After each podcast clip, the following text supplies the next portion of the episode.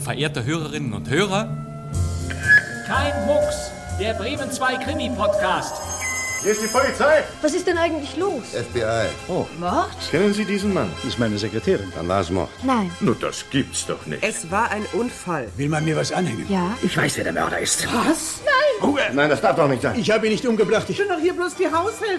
Wer ist der Mörder? Nein, Sagen Sie es nicht. das heißt ja. Ich will drauf kommen, wer der Mörder ist.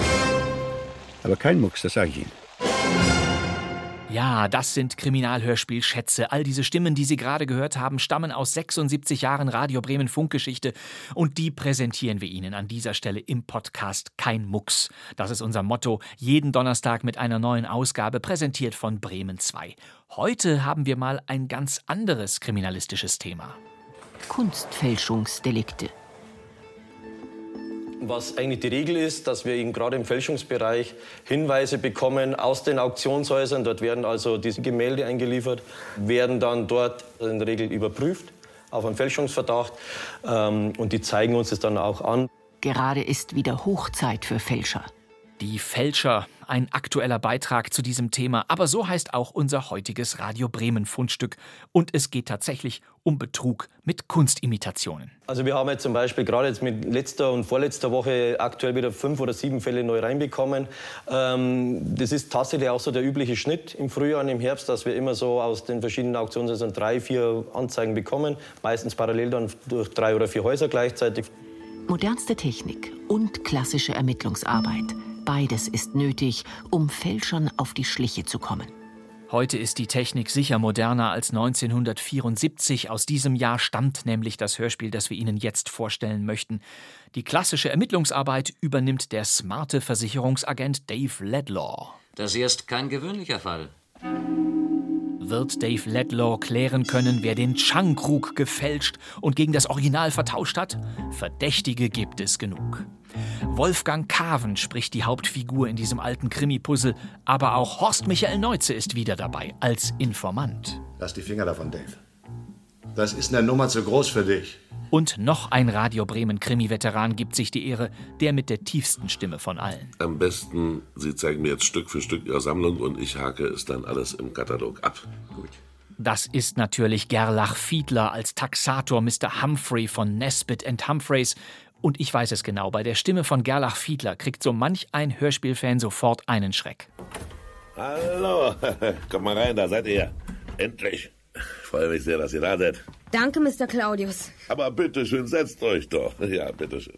Die drei Fragezeichen-Kenner wissen Bescheid. Das ist doch der schmierige Mr. Claudius aus dem Superpapagei-Abenteuer.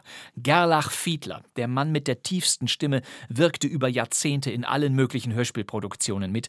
Der erste Radio Bremen-Eintrag stammt aus dem Jahr 1955. Im Schwarz-Weiß-Fernsehen sah man ihn in Unterhaltungsserien wie Gestatten, mein Name ist Cox oder Interkontinentalexpress. Ziemlich spannend, ne? Finden Sie nicht auch? Haben Sie bemerkt, einer von den beiden Kriminalisten hat eben das Abteil verlassen. Das ist ja fast wie ein schlechter Tim Fräser hier, nicht? Ein schlechter Tim Fraser? Damit bezog sich Gerlach Fiedlers Figur im Interkontinentalexpress auf eine andere beliebte 60er-Jahre-Krimiserie im ersten. Spannend wird es jetzt bei uns. Zu Gerlach Fiedler, Wolfgang Kaven und Horst Michael Neuze gesellen sich in dem jetzt startenden Hörspiel einmal mehr die Bremer Radiorekordhalterin Gudrun Daube und der Radio Bremen Rekordhalter Herbert Steinmetz. Wer von ihnen weiß mehr, als er sagt? Die Fälscher. Ein Krimi von Roderick Wilkinson. Die Regie hat Günther Siebert. Folgen Sie uns nach Schottland ins Haus von Colonel Travers.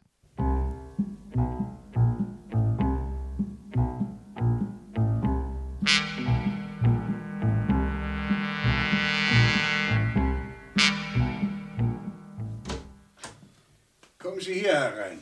Danke, Sie sind früh dran, Humphreys. Bitte, setzen Sie sich. danke. Darf ich Ihnen etwas zu trinken anbieten? Immer gern, Carlo. Ein Whisky. Ich hab da was ganz Besonderes. Was Besonderes? Ja. Immer. Der Verkehr ist jetzt nicht mehr so schlimm hier im September. Ja, wenigstens hier nicht im Hochland. Tja, die meisten Touristen sind wohl schon weg. Da. Probieren Sie mal. Das Feinste vom Fein. Danke. Jawohl. Auf Ihre Gesundheit. Haben Sie Ihre Aufstellung mitgebracht? Ja.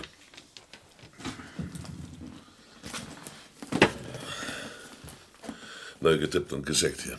Danke. Ein beachtlicher Katalog. Allerdings, wenn man die Zahlen so sieht, ein Vermögen. Und was ich weit bedeutsamer finde, eine bemerkenswert schöne Sammlung. Ja, das auch natürlich, natürlich. Ja, was meinen Sie, würde die Sammlung heute wert sein?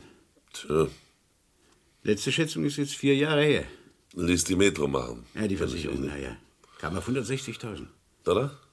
Pfund. Nun, das meiste dürfte inzwischen weit teurer sein. Der goldene russische Abendmahlskelch aus dem 16. Jahrhundert zum Beispiel, um nur ein Stück zu nennen, würde doch jetzt zu knapp 12.000 Pfund bringen. Ja, also gut. Also schön, fangen wir an. Wollen Sie mir nicht wenigstens vorher sagen, woran Sie bei allem so etwa denken? Äh, Sie meinen, warum ich verkaufen will? Nein, nein, das geht mir natürlich nichts an. Ich meine, welche Summe Sie, aus welchem Grunde auch immer, bei der Aktion erzielen wollen. Oh Gott, ich. äh, Ja, ich denke so an 10.000. Mhm. Also fangen wir an. Bitte. Ich habe die besseren Stücke schon auf den Tisch bereitgestellt. Ja. Sie bewahren sie doch immer im selben Raum auf, ja? Ja. Die meisten. Das Porzellan steht jetzt oben und der Schmuck liegt da im Safe. Aha. Schön, Ihre Sammlung zu sehen, Colonel. Es wäre ein richtiges Vergnügen. Und ich weiß, was ich sage. Ich bin schließlich seit 30 Jahren Daxator. Schönen Dank. Oh, das sind ja ein paar neue Stücke, die ich ja noch gar nicht gesehen habe. Der Krug da aus Rom. Frühestes erstes Jahrhundert, ne? Und dann diese Brenner hier. Parfümbrenner aus der Zeit Georgs III. Darf ich mich mal setzen? Ja, aber natürlich, bitte, bitte. Das Kunstmuseum in San Francisco hat Ihnen ja wegen der Wandleuchter ganz schön zugesetzt, wie ich hörte, ne? Ja, allerdings, allerdings. Aber ich wollte nicht verkaufen. Mhm. Die Leuchter gehörten mir zu den Stücken, mit denen ich meine Sammlung begann. Da äh, hängt Herzblut dran, wenn, wenn ich das mal so sagen darf. Sie sollten, wenn es nur irgend geht, den Verkauf auf ein Stück beschränken und äh,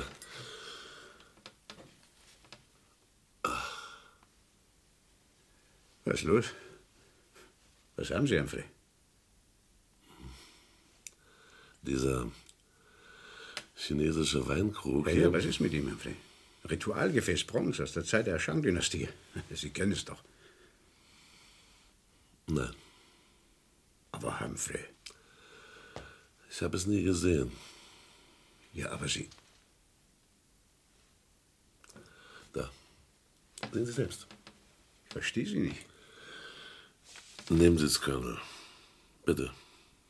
Und sehen Sie es an. Aber bitte genau.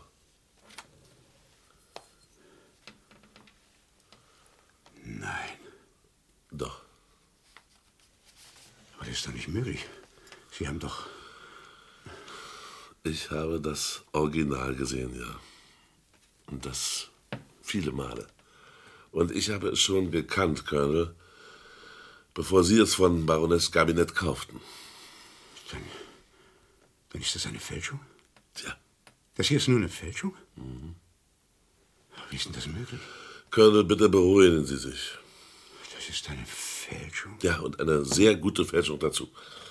Mein Gott, dass ich, dass ich das nicht bemerkt habe, als ich hier alles bereitstellte. Ich bin bestohlen worden, beraubt. Aber wann, Humphrey? Und wie? Ich, be ich begreife das alles noch nicht. Eine Fälschung. Ja, ist eine Fälschung. Wir müssen die Polizei benachrichtigen. Äh, Nur das nicht. Ich muss doch, Humphrey, ich muss doch. Verstehen Sie denn nicht? Colonel, ich bitte Sie. Man hat mich beraubt. Erst wollen wir mal feststellen, ob sonst noch was fehlt, nicht? Ja, aber hören Sie das. Das dauert doch Stunden. Ich weiß. Aber glauben Sie mir, es ist besser, Colonel. Ich erkläre Ihnen das später. Später. Ja. Ja, ist ja schön. Ja, Bitte, bitte dann. Ja, fangen wir an. Am besten, Sie zeigen mir jetzt Stück für Stück Ihre Sammlung und ich hake es dann alles im Katalog ab. Gut. Also hier, äh, Florentiner Bronze Neptun, Mitte 16. Jahrhundert. Mhm. In Ordnung, ja. Und da Spanien. Elfenbeinschmuckkästchen, Cordoba, etwa 960. Mhm, Darf ich das bitte mal sehen? Bitte.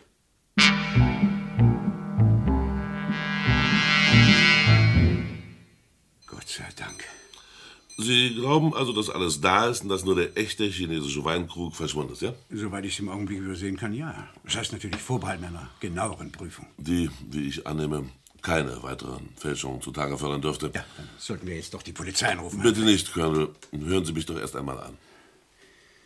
Also schön, gut. Also bitte, was gibt's?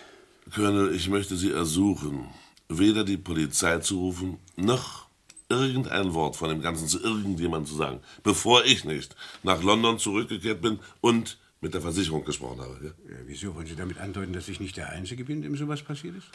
Erlauben Sie, dass ich einmal telefoniere? Ja, bitte gern. Dann will ich jetzt mal die Versicherung anrufen, ja? mir wäre lieber, Sie riefen Scotland Yard an.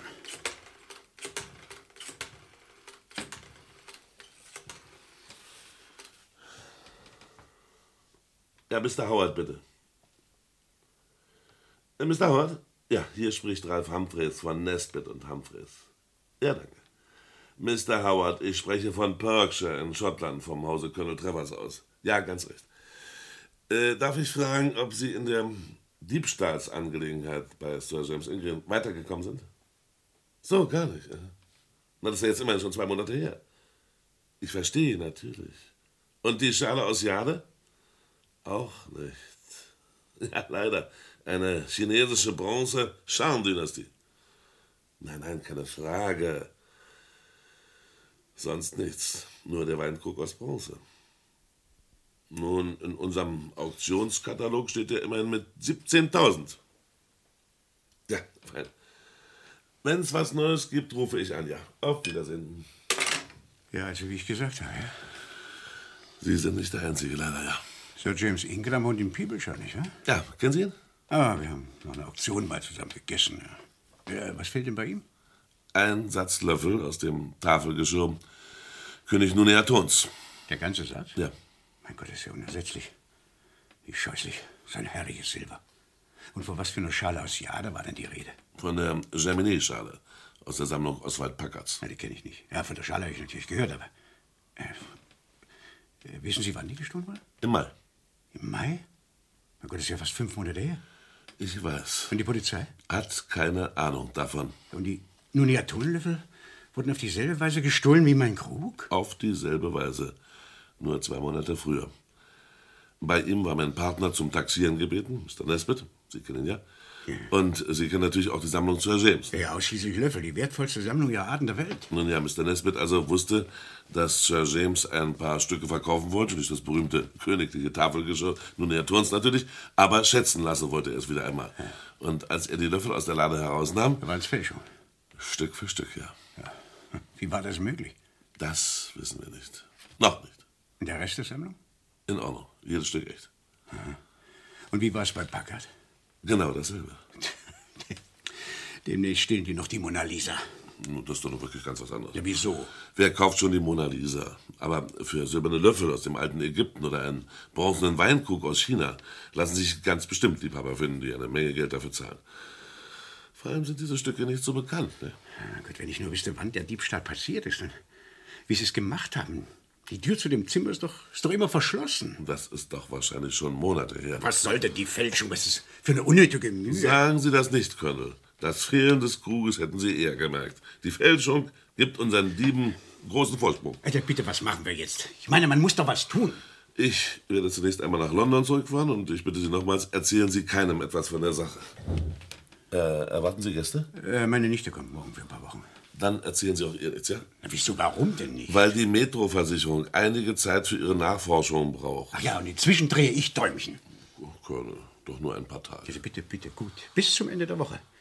Dann werde ich mir selbst zu helfen wissen. Dass sie zahlt, steht doch außer Zweifel. Die Versicherung, meine ich. Aber äh, sie darf erwarten, ja sogar verlangen, dass Sie mit ihnen zusammenarbeiten. Ich will den Krug wieder haben.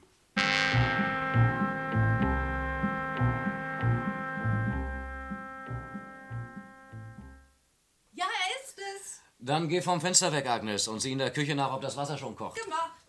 Und noch eins, er ist nicht der Premierminister. Vielleicht mag er Kaffee. Er kriegt Tee. Mag er Tee? Ja, er mag ihn, stark und süß. Okay, stark und süß. Hallo Ledlow, nett Sie kennenzulernen. Kommen Sie rein, Mr. Howard. Und geben Sie mir Ihren Mantel. Danke. Setzen Sie sich. Geht doch schneller als ich dachte mit dem Flugzeug heutzutage. Eben gerade eine Stunde. Sie sind zum ersten Mal in Glasgow? Ja, Sie wissen ja, wir Londoner fahren drei, vier Tage ins Hochland. Allenfalls Edinburgh, Inverness, Oden und dann schnell wieder zurück nach London. Dabei sind wir hier bei zwei Millionen. Agnes, wo bleibt unser Tee? Ich komme ja schon. Würde Ihnen gut tun. Oh ja, ich will Ihnen die Wahrheit sagen, Ledlow. Ich hatte keine Ahnung, dass die Metro einen Agenten in Glasgow hat. Sie brauchen sich nicht zu entschuldigen. Der Tee bitte. Nehmen Sie mich, Mr. Hort. Ja, bitte. Tut mir leid, dass ich Ihnen gestern am Telefon alles so breit auseinandergesetzt habe, aber ich dachte, das spart uns heute Zeit. Schon in Ordnung, Mr. Howard. Wir haben alles auf Band. Und Agnes hat es sogar schon abgeschrieben. Dann arbeiten Sie also gewissermaßen zusammen. Genau. Agnes macht den Papierkrieg. Den Rest mache ich. Also, die Hauptverwaltung bestand darauf, dass ich mit Ihnen spreche. Dann wissen Sie ja, dass wir in einigen Fällen für die Metro schon recht erfolgreich waren. Hat man Ihnen schon von dem Bankraub bei Barclays erzählt, den wir aufgeklärt haben? Ja, ja. Ja. Ja, die Aufzeichnungen der Ergebnisse unserer bisherigen Nachforschungen habe ich Ihnen mitgebracht. Bitte. Danke. Die Berichte von drei Diebstählen. Drei Diebstähle in Schottland. Darum sind Sie ja hier. Ja, ja. Irgendwo muss man anfangen. Wer ist dieser Humphreys? Ein Taxator. Wahrscheinlich der Beste. Nesbitt und Humphreys, Burlington Street. Wir arbeiten mit Ihnen schon lange zusammen. Noch etwas Tee, Mr. Hart? Ja, gern. Die Kanne ist voll. Die vermissten Stücke kriegen wir natürlich nicht wieder. Die sind weiß der Himmel wo, längst außer Landes. Verkauft in New York, Los Angeles, Frankfurt, Paris. Sind Sie immer so pessimistisch? Ich bin Realist. Aber darauf kommt es uns ja auch gar nicht an. Für uns ist wichtig, dass die Diebstähle aufhören. Wir gehören zu den ganz wenigen großen Gesellschaften, die sich auf die Versicherung von Einzelstücken aus Privatsammlungen spezialisiert haben. Von den drei Fällen wissen wir nur, weil wir mit Nesbitt und Humphreys zusammenarbeiten. Weiß der Himmel, was unseren Kunden nicht alles einfallen würde, wenn die Sache bekannt würde. Darum haben wir die Polizei bis jetzt rausgehalten. Früher oder später müssen wir sie doch mit heranziehen. Später. Haben Sie mich verstanden? Ja, ja. Und äh, mein Honorar? Die Metro war nie kleinlich, Mr. Ledlow. Vergessen Sie es nicht. Das hier ist kein gewöhnlicher Fall, wie Sie selber sagten.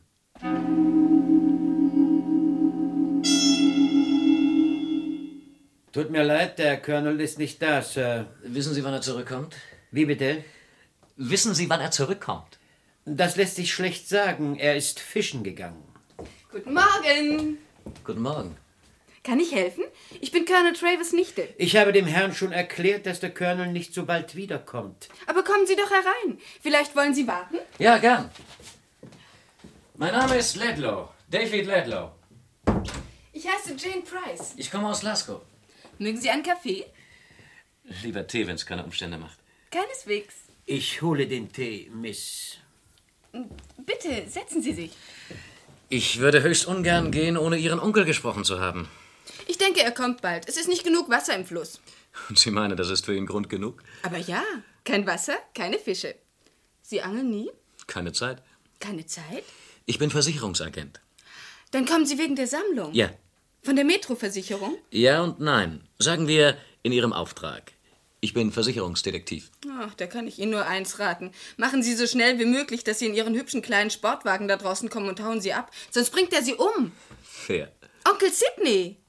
Und warum? Weil Sie ihm untersagt haben, zur Polizei zu gehen. Dabei ist das jetzt fast eine Woche her. Ja, dann soll er doch hingehen. Wir leben schließlich in einem freien Land. Bitte, Miss, der Tee. Ja, meinen Sie das jetzt wirklich so? Aber ja, wenn es ihn beruhigt, wenn er sich hinterher besser fühlt. Ja, und glauben Sie, dass Sie was tun können? Nehmen Sie Milch? Ja, bitte. Was erwartet er denn? Er will seinen Schankrug wieder haben. Jetzt? Schönen Dank, Ferguson. Bitte, Miss. Nach so langer Zeit? Sie meinen also, da ist nicht viel Hoffnung? Ich weiß nicht. Ja, was wollen Sie denn dann überhaupt hier? Die Metro ist vor allem daran interessiert zu erfahren, wer ihren Onkel bestohlen hat, um die Diebe aus dem Verkehr zu ziehen. Ja, meinem Onkel liegt bestimmt mehr daran, das gestohlene Ding da zurückzukriegen. Natürlich, schön wär's. Aber vor allem müssen wir doch verhindern, dass die Burschen so weitermachen. Und das ist Ihr Job? Genau das. Darf ich nachschenken? Bitte. Oh, Onkel! Das ist Mr. Ledlaw. Ja, ich weiß, hat mir Ferguson schon erzählt. Guten Tag, Colonel. Wieso kommen Sie jetzt erst? Das verdammte Ding ist seit acht Tagen weg und die Polizei weiß noch nicht mal was davon. Äh, Verzeihen Sie, Colonel, aber so ist doch das gar nicht. Wie? Was ist nicht so? Ihr Schankru, Colonel, wurde schon vor Monaten gestohlen. Sie haben es lediglich erst vor acht Tagen gemerkt. Was? Also jetzt drehen Sie mir bloß nicht das Wort im Mund rum. Sie wissen ganz genau, was ich sage. Dann rufen Sie die Polizei doch jetzt an. Nur eins bitte ich Sie sofort zu bedenken. Die Chance, Ihren Schankkrug jetzt wiederzukriegen, ist so gut wie null. Was also könnten die Beamten jetzt für Sie tun? Nicht einmal einen anderen derartigen Diebstahl verhindern, den man dann möglicherweise wiederum erst ein halbes Jahr später entdecken würde. Darf ich dir Tee eingießen, Onkel? Äh? Ja. Äh, Haben Sie denn wenigstens schon eine Vorstellung, wie Sie weiterkommen wollen, Mr. Redlow? Oh ja, zunächst einmal möchte ich den falschen Schang sehen. Aha. Naja, Ah. also. Wollen wir hoffen, dass, dass Sie der richtige Mann sind. Das habe ich schon oft gehört, Colonel.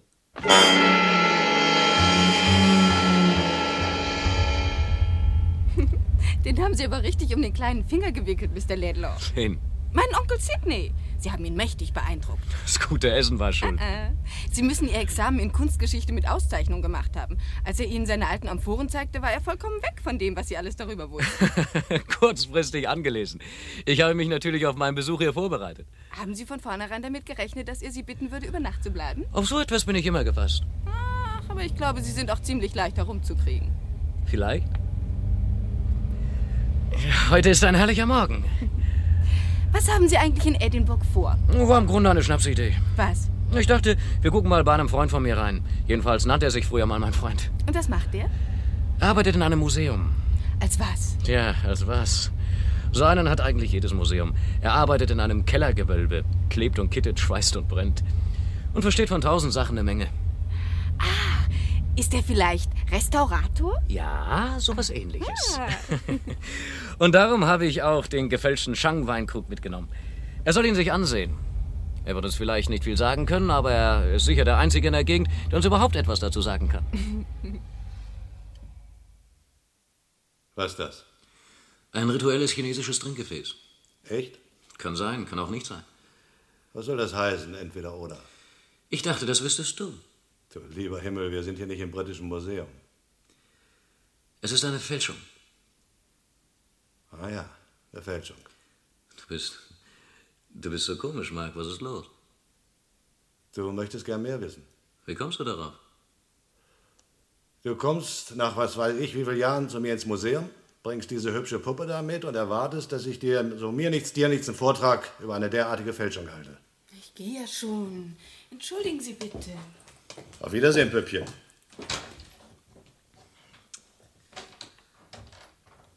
Sehr freundlich, muss ich sagen. Sag mal, was willst du wissen? Ich wollte, dass du dir den Schankkrug mal ansiehst. David, der Schang ist eine Fälschung. Sagtest du doch. Ja. Und das Original?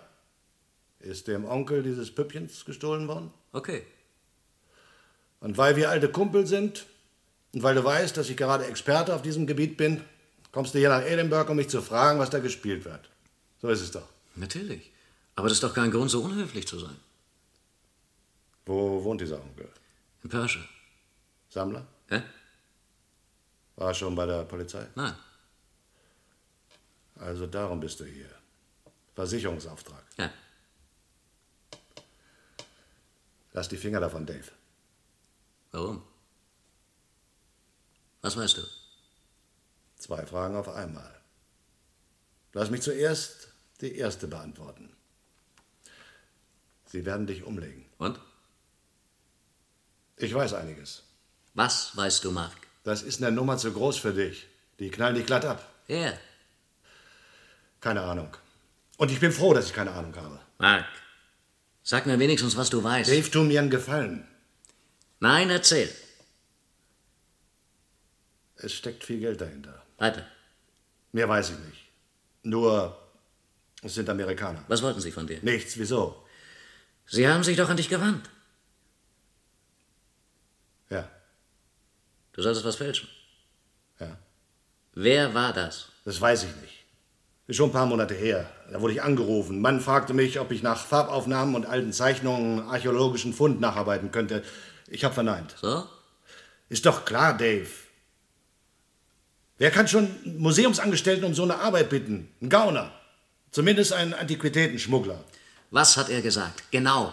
Er wollte mir seinen Namen nicht sagen und nicht sagen, was er ist. Alles, was er wissen wollte, war, ob ich diese Arbeit dafür ihn übernehmen kann. Bezahlung im Voraus. Vielleicht wollte er nur eine Kopie einer Antiquität haben. Das ist nicht verboten. Ja, das ist richtig. äh, Das ist nicht verboten, aber. Aber du glaubst? äh, Ich weiß nicht. Ich weiß nur, dass ich aufgehängt habe. Und ich rate dir, lass die Finger davon. Bisschen komisch. Findest du nicht? Vielleicht. Aber alles, was mit Fälschung antiker Kunstgegenstände zu tun hat, das ist so harmlos wie die Mafia. Schönen Dank, Mark.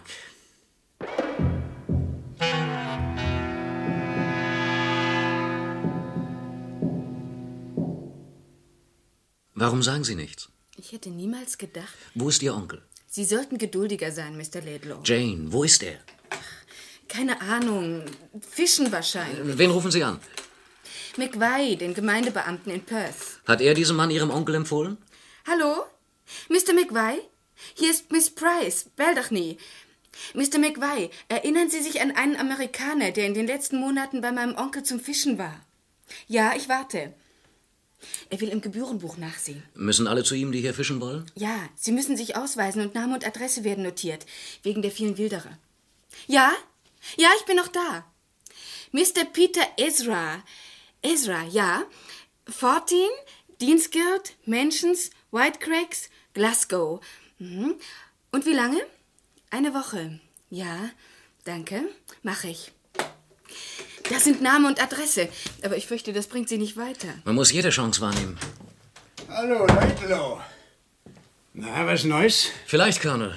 Erinnerst du dich noch an den Amerikaner-Onkel, der das Revier 3 für eine Woche gemietet hatte? Ja, natürlich. Mr. Esler, nicht wahr? Ja. Ja, der fing kein Stück. Die ganze Woche nicht. naja, es war vielleicht auch noch ein bisschen zu früh für einen Lachs in diesem Jahr. Wenn ich nicht irre, hast du ihn auch einmal für einen Trink mit hierher gebracht. An einem Mittwochnachmittag war's. Ja, warum? Blieb er lange?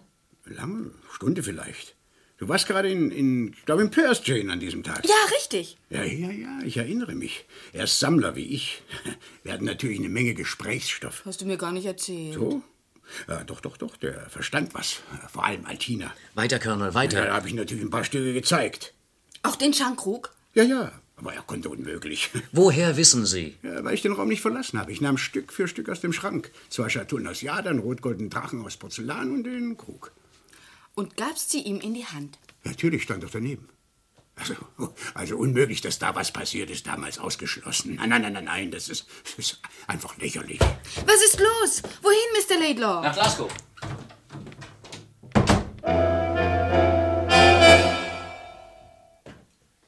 Mr. Landlow? Ja. Mr. Ezra? Ja.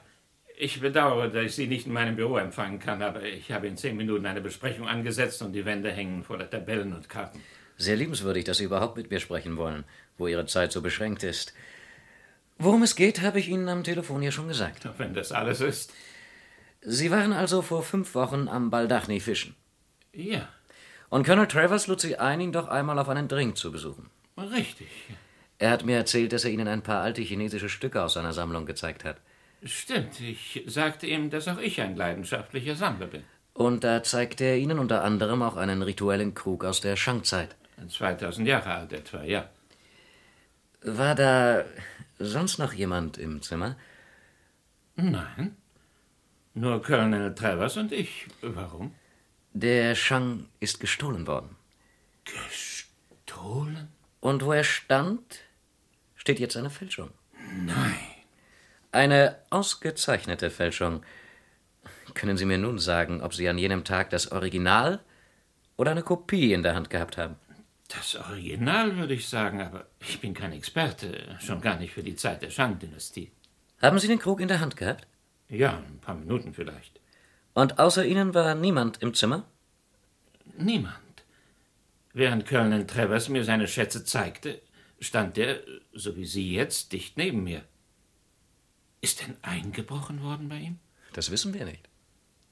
Tut mir leid, dass ich Ihnen nicht helfen kann, Mr. Ledlow. Aber Sie haben ja sicher Unterstützung von der örtlichen Polizei. Eben nicht. Das machen wir lieber allein. Alles, was ich weiß, ist, dass Mr. Travers seine Stücke eins nach dem anderen aus einem besonderen Raum geholt hat.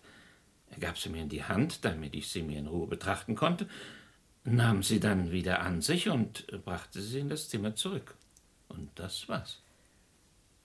Dann danke ich Ihnen, Mr. Ezra, dass Sie mir so viel Ihrer Zeit geopfert haben. Aber Sie werden sicher verstehen, ich muss auch der kleinsten Möglichkeit nachgehen. Natürlich, Mr. Ledlow. Das verstehe ich sehr gut. Wenn Ihnen noch etwas einfallen sollte, was mir nützlich sein könnte, wäre ich Ihnen dankbar, wenn Sie mich anrufen würden. Ihre Sekretärin hat meine Nummer. Gewiss, aber gern.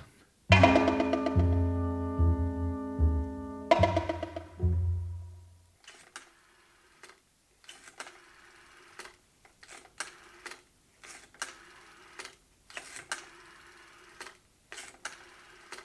25846. Mr. Humphreys? Ja, Hier David Ledlow. Ich spreche aus Glasgow. Ich ermittle im Fall des Colonel Travers. Kunstdiebstahl. Aha, ich erinnere mich. Für die Metroversicherung, Oh, ja? Ja. Entschuldigen Sie, dass ich so spät noch anrufe, aber Nichts. Kann ich Ihnen helfen? ich hätte da ein paar Fragen. Bitte schießen Sie los. Es geht um die anderen Fälle. Die Germinet-Schale und das alte ägyptische Tafelsilber, die Nunjaton-Löffel. Wurden da die Originale bei Einbrüchen gestohlen? Ja. Man brach ein und vertauschte sie dann mit den Fälschungen. Bei Colonel Travers war es allem Anschein nach nicht so. Wie kommen Sie denn darauf? Bin mir ziemlich sicher. Der Raum, in dem Colonel Travers seine Sammlung verschlossen hält, hat vergitterte Fenster und Sicherheitsschlösser. Und weder an den Gittern noch an den Schlössern ließen sich Spuren eines Einbruchs entdecken. Natürlich nicht, denn die Gitter und Schlösser sind erst vor ein paar Monaten angelegt worden. Naja. Auf jeden Fall schönen Dank, Mr. Humphreys.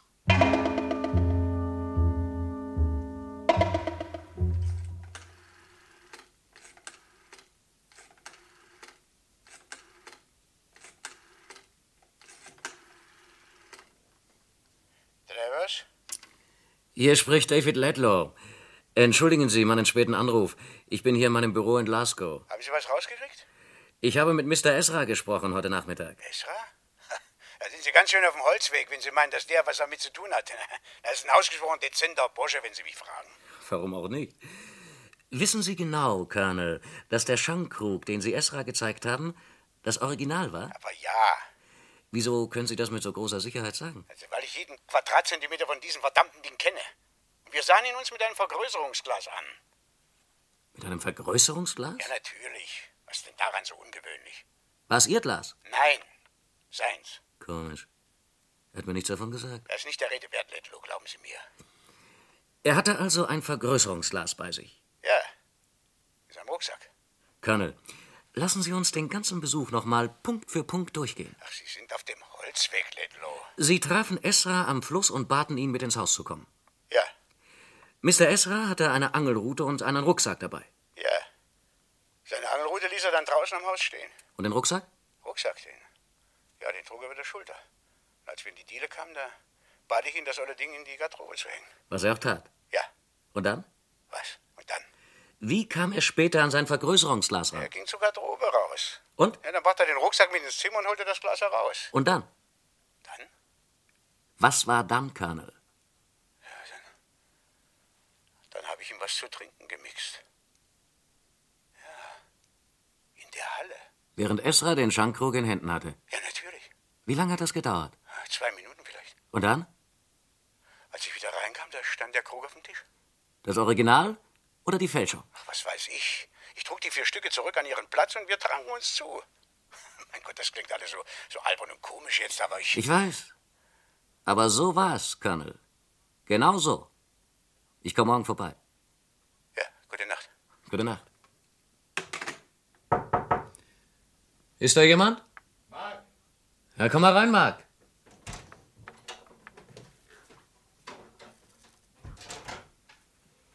Ich war bei dir zu Hause und sah dann das Licht hier. Kommst du jetzt direkt aus Edinburgh? Ja. Dann setz dich.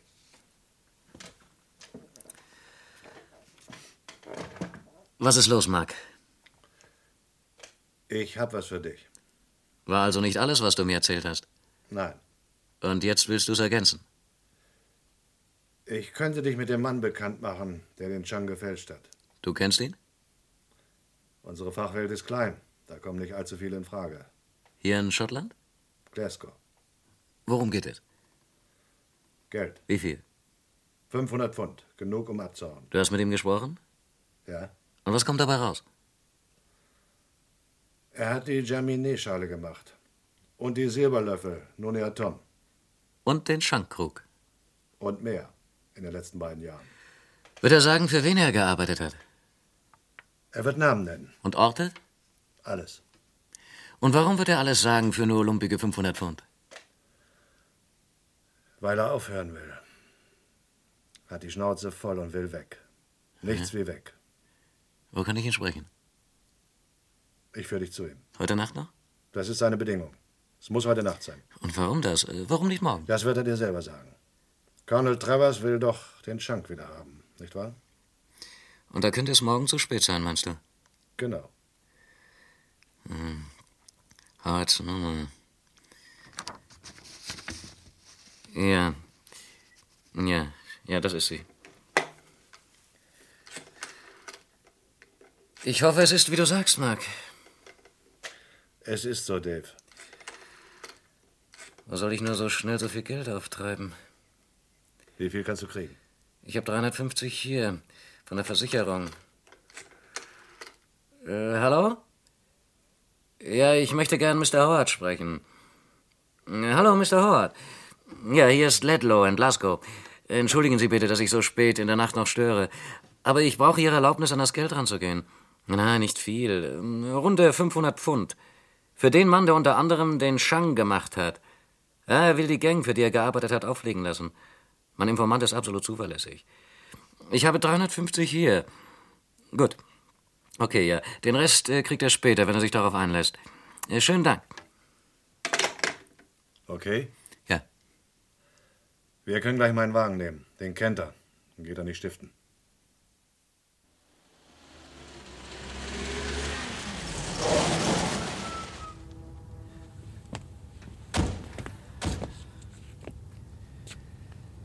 Wie spät ist es?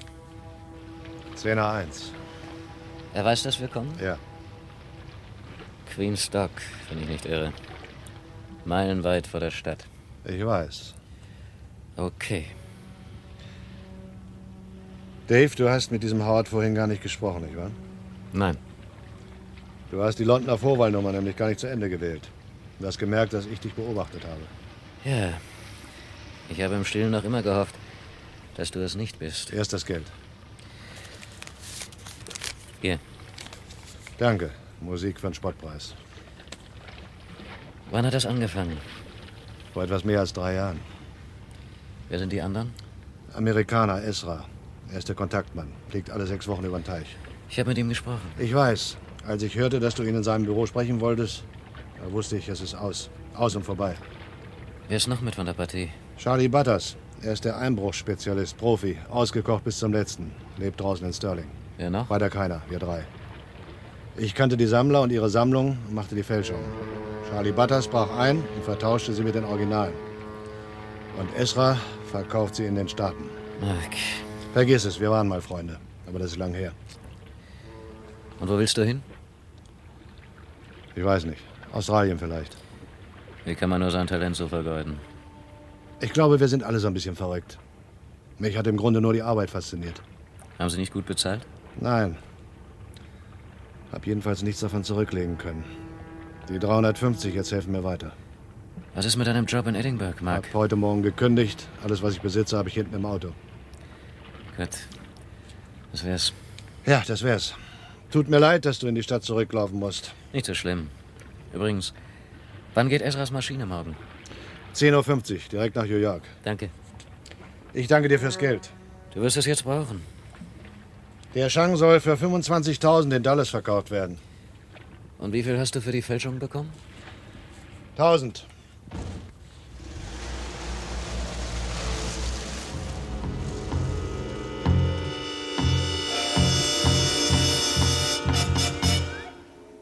Hallo, Mr. Esra. Hallo, Mr. Ledlow.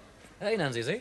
Ja, natürlich. Sie waren neulich bei mir. Ich hörte zufällig, dass Sie nach New York fliegen und da wollte ich doch nicht versäumen, Ihnen noch eine gute Nachricht zu bringen. Oh. Ja, ich wollte Ihnen sagen, dass wir den gestohlenen Shang wieder haben. Wissen Sie, den Krug, den Colonel Travers vermisste. Ja? So? Hm. Und wo haben Sie ihn gefunden? Eben hier, in Ihrem Gepäck, Mr. Esra. Wo? Na hier, Sie brauchen nur diesen Koffer zu öffnen. Was fällt Ihnen ein? Aber nicht doch, nicht doch. Kein Theater, bitte, Mr. Ezra. Ich schlage Ihnen vor, mich zum Sicherheitsbeamten des Flugplatzes zu begleiten. Oder soll ich mal schnell auf zwei Fingern pfeifen? Wie die Straßenjungen in Glasgow? Sie wissen, unser Pfiff ist berühmt. Und was glauben Sie? In zwei, drei Sekunden wäre ein Streifenwagen hier, um Sie mitzunehmen. Sie Bastard!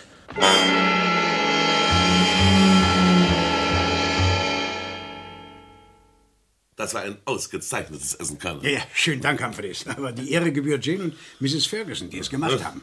Sind jetzt eigentlich alle Fälle aufgeklärt? Ja, wir wissen von zehn. Drei Jahre waren die Burschen tätig. Ah, die Idee war nicht schlecht. Und Butters? Haben Sie den auch geschnappt?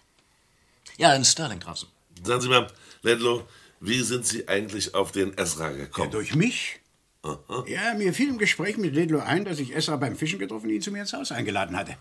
Ja, da habe ich ihn den Schang gezeigt. Und ja, ja, dann ging er hinaus, sein Vergrößerungsglas aus seinem Rucksack in der Garderobe zu holen und. Naja, dann hat er ja wohl den echten Krug und den anderen vertauscht, während ich uns einen Trink gemixt habe. Ausgerechnet ins Haus meines Onkels kam der Butters nicht rein. So musste der Chef sich schon selbst bemühen. Was ich aber immer noch nicht verstehe, ist, woher wussten Sie, dass Ezra und Butters zusammengearbeitet haben, Lilo? Und wer hat die Fälschung ausgeführt? Sagen wir, da gab es jemanden, der mich informierte, ein alter Freund. Sein Name tut nicht zur Sache. Er hat sich sein Urteil inzwischen selber gesprochen. Ja, dann wollen wir mal wieder, Humphreys. Ja, dann mal ran in die Arbeit. Ich vermute, Sie werden jetzt nicht helfen wollen, Mr. Ledlow. Nicht unbedingt. Wir fühlen uns auch hier ganz wohl, Onkel.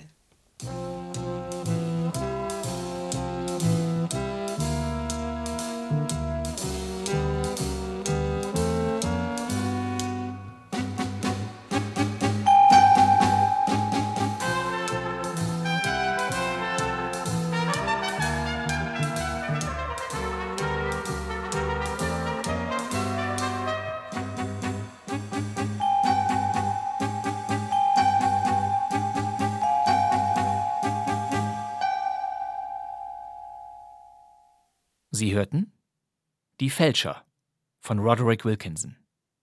Es sprachen Versicherungsagent Dave Ledlaw, Wolfgang Haven, Jane Price, Dorothea Born, Colonel Sidney Travers, Herbert Steinmetz, Taxator Mr. Humphrey, Gerlach Fiedler, Mark, Horst Michael Neuze, Mr. Ezra, Herbert Sebald, Mr. Howard, Manfred Schermutzki, Agnes, Gudrun Daube und Butler Ferguson, Sieghold Schröder. Die Regie hatte Günter Siebert und dieser Krimi lief erstmals am 11. April 1974. Roderick Wilkinson war Schotte. Sein Stück Die Fälscher, das wir gerade gehört haben, ist ein Spätwerk des Autors. Wilkinson war Werbe- und Personalberater und veröffentlichte nebenher Sachbücher und Hörspiele. Die meisten seiner Krimis spielten auf dem Lande, in den Highlands, dort wo die Landschaft an sich schon ein Geheimnis ist. Immer wieder ging es um mysteriöse Verbrechen, um Whisky und vierschrötige Dorfbewohner. In den 1950ern hat Roderick Wilkinson seine Geschichten noch in Fortsetzungsreihen erzählen können. Berühmt wurden sein Ermittler Ken Daly und dessen Assistentin Mavis Sangster. Der große Fang lief in der deutschen Fassung beim Bayerischen Rundfunk in acht Folgen. Die Hörspielproduktion aus dem Jahr 1961 spielt in einem kleinen Ort in Schottland, in dem der Londoner Privatdetektiv Ken Daly einige Urlaubstage verbringen möchte, um seine Leidenschaft dem Angeln zu frönen. Doch eine Leiche, die in den Bergen gefunden wurde, macht seine Urlaubspläne zunichte. Der große Fang, Privatdetektiv Ken Daly, wurde damals von Wolfgang Kieling gespielt und der traf am Anfang im strömenden Regen auf einen unbekannten Mann, gespielt von Klaus-Jürgen Wusso. Was ist denn los? Entschuldigen Sie, können Sie mich mitnehmen? Bis Fettenfurt? Oh, Warum nicht? Kommen Sie, steigen Sie ein. Danke vielmals. Die vielen Ken Daly Krimiserien von Roderick Wilkinson wurden auch von deutschen Rundfunkanstalten adaptiert. Der große Fang, wie gesagt, 1961 im Bayerischen Rundfunk. Die Fortsetzungsserie Spurlos verschwunden 1964 vom Saarländischen Rundfunk und beide lohnen sich sehr. Doch am schnellsten war wieder einmal Radio Bremen. Spurlos verschwunden wurde schon 1957, natürlich unter der Regie von Günter Siebert produziert, ebenfalls in acht spannenden Fortsetzungsfolgen. 1961 kam dann die nächste Ken Daly-Serie. In letzter Minute hieß sie. Uwe Friedrichsen spielt hier den Ken Daly. Gudrun Daube und Herbert Steinmetz, die wir auch eben in den Fälschern gehört hatten, sind dabei. Dazu Walter Jokisch, Günter Stoll und viele andere. Und natürlich wären beide Serien für unseren Podcast ideal gewesen. Wir hätten sie auch sofort gebracht, wenn sie noch existieren würden. Aber das tun sie nicht. Viele der Unterhaltungsproduktionen der damaligen Radiozeit sind verschollen, überspielt worden oder unauffindbar. Nur die Besetzungslisten und die Löschvermerke haben überlebt. Erstaunlich ist es, dass speziell die Krimiserien von Radio Bremen aus den 50ern und 60ern samt und sonders weg sind und in keinem deutschen Archiv mehr existieren. Wir hatten hier in Keinmucks schon den Fall Dicky Dick Dickens besprochen. Von dieser 1960er Radio Bremen Kultreihe waren alle 39 Folgen weg und nur durch private Tonbandmitschnitte von Hörerinnen und Hörern konnten einige Episoden wiedergefunden werden. Eine einzige Ausnahme ist der Radio Bremen Vierteiler in zweiter Instanz, mit dem wir Keinmucks seinerzeit eröffneten. Der ist noch da. Und nun heitere Musik.